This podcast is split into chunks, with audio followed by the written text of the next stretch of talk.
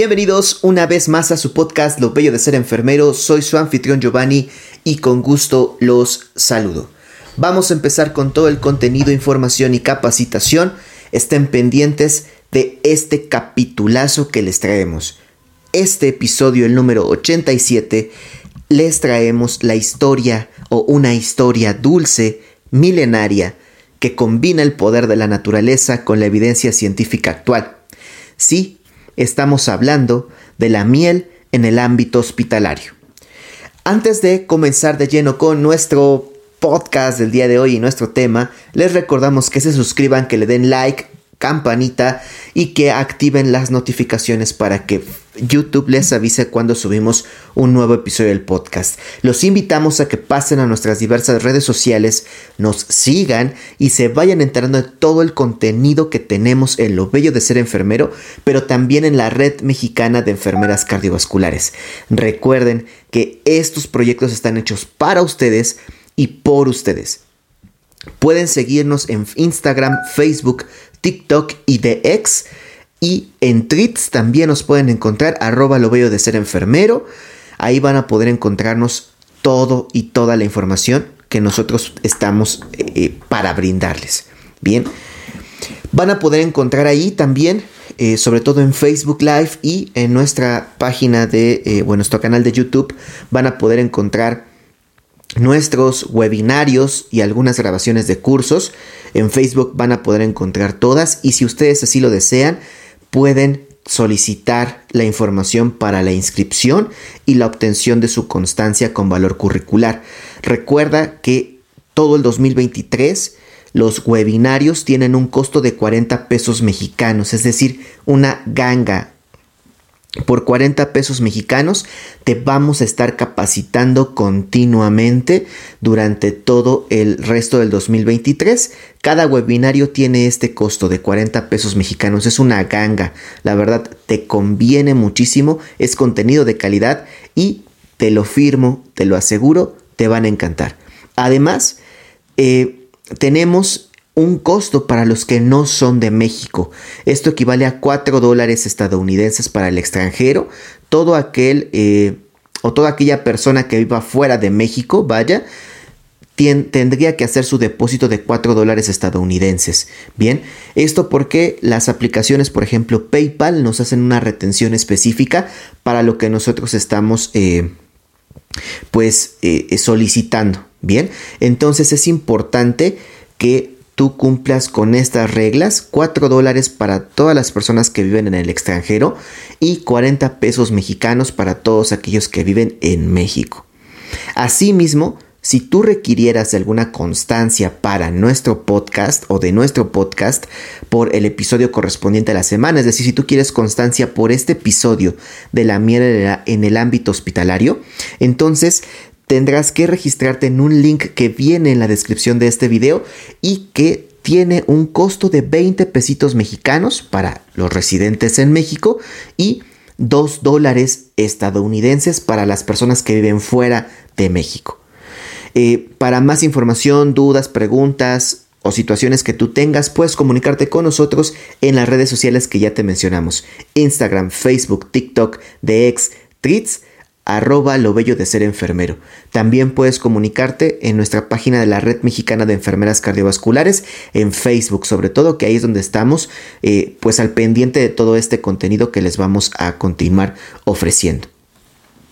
Esta semana, mis bellas y bellos enfermeros, tenemos la frase de Octavio Paz o una frase de Octavio Paz que menciona las masas humanas más peligrosas son aquellas en cuyas venas ha sido inyectado el veneno del miedo, del miedo al cambio.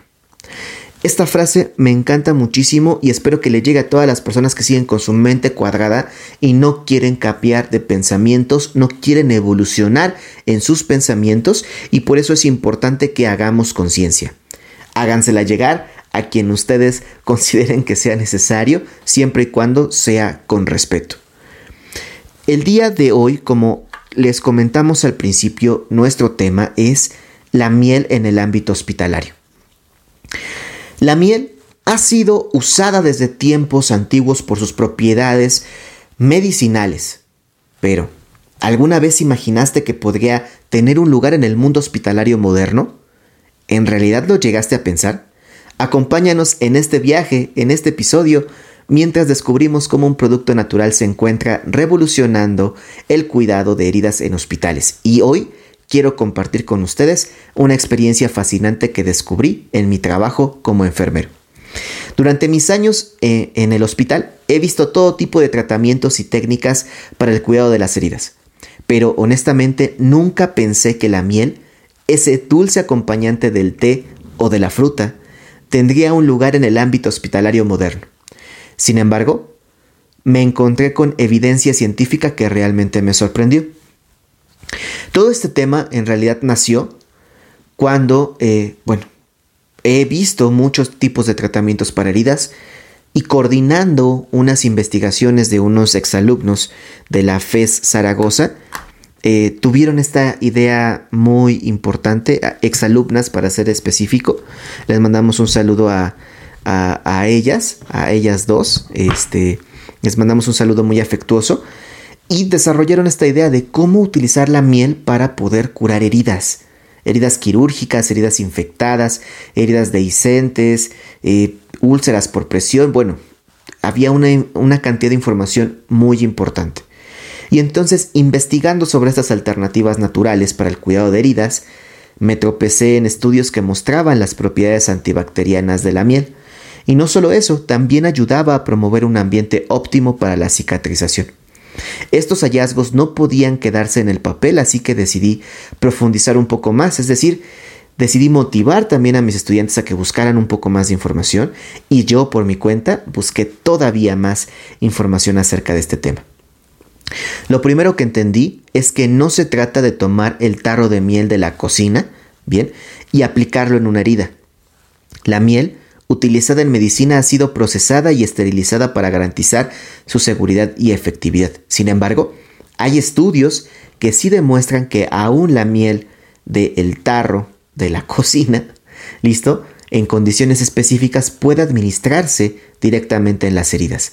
Entonces, eh, hay estudios que dicen que hay beneficios, hay estudios que dicen que puede haber eh, algunas complicaciones como infecciones propiamente porque esta miel no está esterilizada. Sin embargo, no hay ninguno que llegue al punto específico.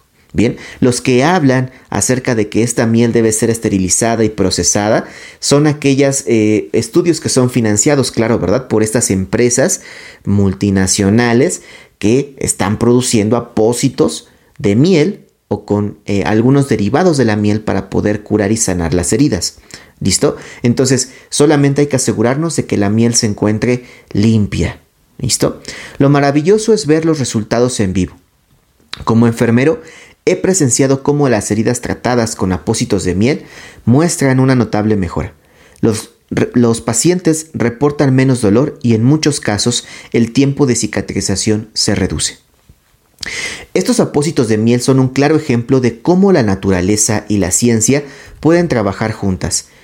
Y es un recordatorio de que en nuestra profesión siempre debemos estar abiertos a aprender y explorar nuevas alternativas y siempre todo debe ser basado en la evidencia. La miel ha sido utilizada desde tiempos antiguos para tratar diversas afecciones, entre ellas las heridas. En las últimas décadas, con el resurgimiento del interés en las terapias naturales y la necesidad de encontrar soluciones alternativas a los antibióticos tradicionales, debido a la resistencia bacteriana, la miel ha vuelto a ganar relevancia en la medicina moderna. Les voy a platicar acerca de algunas propiedades muy muy importantes que tiene la miel y ustedes terminarán de realizar las conclusiones de este episodio. La primera es una actividad antibacteriana, como ya lo hemos mencionado. La miel posee esta actividad antibacteriana natural. Esto se debe a múltiples factores. El primero, su alto contenido de azúcar. La alta osmolaridad de la miel, debido a su concentración de azúcares, extrae agua de las células bacterianas, lo que inhibe su crecimiento. Dos, o como punto B en esta actividad antibacteriana, producción de peróxido de hidrógeno. Eh, cuando la miel es diluida por los fluidos de las heridas, una enzima, la glucosa oxidasa, produce peróxido de hidrógeno a niveles suficientes para matar bacterias sin dañar tejidos. Entonces, el peróxido de hidrógeno nos ayuda a eliminar las bacterias, ¿verdad? Además de que el alto contenido de azúcar deshidrata a las mismas y empieza a generar apoptosis a nivel bacteriano. El pH ácido sería el punto C de su actividad antibacteriana. Y la miel tiene un pH naturalmente bajo, alrededor de 3.5, es decir, es bastante ácida, lo que es desfavorable para muchos agentes patógenos. Y bueno, en conjunto, tanto el alto nivel de azúcar, la producción de peróxido de hidrógeno y el pH ácido hacen que la miel contenga eh, pues actividad antibacteriana. El segundo punto importante de sus propiedades es la propiedad antiinflamatoria. La aplicación de miel puede reducir la inflamación, el edema y el exudado de las heridas, lo que puede contribuir a la reducción del dolor y el tamaño de las cicatrices. La tercera propiedad es la estimulación del tejido de granulación. La miel favorece la formación de nuevo tejido, lo que ayuda a cerrar la herida más rápidamente. La cuarta propiedad tiene una acción antioxidante. Los compuestos antioxidantes presentes en la miel pueden ayudar a neutralizar los radicales libres en la herida, lo que puede contribuir a una mejor curación. La quinta propiedad es que tiene, propiedades hidratantes. La miel mantiene un ambiente húmedo en la herida que es esencial para la curación. Las heridas húmedas tienden a curarse más rápidamente con menos cicatrización. El desbridamiento autolítico, ¿listo? El desbridamiento autolítico será la sexta propiedad. Bien. Y la miel ayuda en la eliminación del tejido muerto de las heridas, facilitando la limpieza y acelerando el proceso de curación. Y séptimo, bien, reduce los malos olores. Al eliminar bacterias que producen malos olores y al acelerar el proceso de curación, la miel puede reducir el olor desagradable asociado a algunas heridas. Entonces es bueno, es maravillosa, ¿no? Y es importante que conozcamos los apósitos de miel. Le estaremos poniendo aquí algunas imágenes para que puedan visualizar cuáles son los apósitos de miel que ya existen. Y además estaremos por ahí colocándoles imágenes de miel, ¿bien? Para que, pues bueno, lo empecemos a considerar. Si tú estás trabajando en la curación de heridas, pues bueno, investiga investiga, infórmate y a lo mejor la miel puede ser una gran alternativa en cuanto a costos y en cuanto a beneficios que tus pacientes pueden tener. Eso es importante, ¿bien? Entonces, eh, vamos a mencionar esto también importante. Mientras muchas mieles contienen las propiedades mencionadas, la miel de Manuka, ¿listo? Es un tipo de miel en específico, ha sido ampliamente estudiada por sus propiedades medicinales superiores incluyendo la capacidad para combatir bacterias resistentes a los antibióticos. Entonces, vamos a investigar esta miel de manuka, ¿verdad? Si te dedicas a la curación de heridas o si quieres llevar un protocolo nuevo, ¿verdad? Para tu hospital y ver la posibilidad de modificar algunos apósitos o introducir la miel, ¿por qué no?, en el tratamiento de las heridas. Bien, la miel de Manuka es una de las mejores y que tiene mejores resultados contra bacterias resistentes a los antibióticos. Cuando se utiliza para la curación de heridas es esencial asegurarse de que la miel sea adecuada para uso médico. Esto significa que puede estar libre de contaminantes y haber sido procesada y esterilizada adecuadamente. Son las recomendaciones que más evidencia nos menciona, aunque recuerden, no está ciertamente comprobado todo esto. ¿Listo? Entonces, eh, eh, específicamente a, que necesita estar esterilizada. ¿Listo? Entonces es importante que, que tengamos en cuenta que la miel nos va a ayudar muchísimo para la curación de las heridas. Está siendo retomada, todas las propiedades que tiene, bueno, son fantásticas para los pacientes.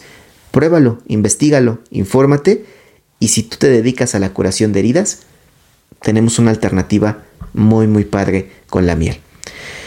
Muy bien, quiero hacerles la recomendación de la semana y la recomendación de esta semana en específico, pues son las redes sociales de la Asociación Mexicana de Enfermeros Especialistas en Cuidados Intensivos y Urgencias, AC. Y claro, su subdivisión de insuficiencia cardíaca, en donde pronto seremos ponentes, iremos a su Congreso eh, Nacional y estaremos ofertándoles el tema de explícanos o enséñanos paso a paso urgencias y emergencias hipertensivas. No se lo pueden perder, vayan a inscribirse a este eh, congreso va a estar de lujo, tendremos excelentes ponentes y estaremos participando representando a la Red Mexicana de Enfermeras Cardiovasculares y a lo bello de ser enfermero. Así que no se lo pierdan, vayan, inscríbanse y van a tener una experiencia muy grata. Es en Veracruz, pues si alguien no conoce Veracruz es la oportunidad para poderla conocer. En cuanto a la noticia de la semana, quiero también comentarles algo relacionado a las heridas. Un nuevo dispositivo inteligente podría detectar heridas infectadas más rápido. Un equipo internacional ha desarrollado un dispositivo que se ejecuta desde una aplicación de teléfono inteligente o una tablet y permite obtener imágenes avanzadas de una herida para identificar una infección más rápidamente. Este hallazgo fue publicado en Frontiers in Medicine. Podría ayudar a las enfermeras a identificar una herida que se está infectando, ya que los signos y síntomas clínicos son imprecisos y los métodos para identificar bacterias pueden llevar mucho más tiempo y ser inaccesibles, por lo que el diagnóstico puede ser subjetivo y depender de la experiencia del, profesional. Además, la infección puede detener la curación o propagarse al cuerpo si no se trata rápidamente, poniendo en grave peligro la salud del paciente. En cuanto a amenazas, este, esta noticia del de Europa Press bien, nos menciona. El cuidado de las heridas es una de las amenazas más costosas y pasadas por alto de los pacientes y nuestro sistema de salud en general, a nivel mundial. ¿eh? Esto eh, lo hablan de, la Western University, ¿no? De, básicamente estudios en, en, Estados Unidos, ¿listo? Pero también en nuestros países latinoamericanos, en México en específico y en alrededor del mundo, es un gran problema, ¿bien? Y entonces Robert Fraser de Western University menciona lo siguiente y cito, los profesionales necesitan mejores herramientas y datos para entender mejor a sus pacientes que sufren innecesariamente. Los científicos desarrollaron un dispositivo llamado Swift Ray One que se puede conectar a un teléfono inteligente y al software Swift Skin and Wound. Esto puede tomar fotografías de grado médico, imágenes de tomografía, perdón, de termografía infrarroja que miden el calor corporal e imágenes de fluorescencia bacteriana que revelan bacterias usando luz violeta. Ninguna de estas imágenes sería suficiente para identificar una infección por sí sola, la inspección clínica tiene poca precisión, al igual que la termografía, que mide los cambios de calor causados por inflamación e infección. La fluorescencia bacteriana solo puede observar la superficie de una herida, que es naturalmente contaminada con bacterias, por lo que se necesitan métodos adicionales para diferenciar entre la contaminación y una herida infectada. Bien. Eh, José Ramírez García Luna eh, autor del estudio, ¿no? Y, que pertenece al Centro de Salud de la Universidad McGill en Montreal, Canadá, nos menciona lo siguiente, y cito, la investigación ha demostrado que las imágenes bacterianas ayudan a guiar, pero no pueden identificar la infección por sí solas. La termografía proporciona información sobre los cambios inflamatorios y circulatorios que ocurren debajo de la piel, los científicos intentaron combinar estas modalidades para crear un método que no necesitara múltiples dispositivos costosos, superara las debilidades de cada método de imágenes y pudiera proporcionar una medida objetiva de la curación de heridas.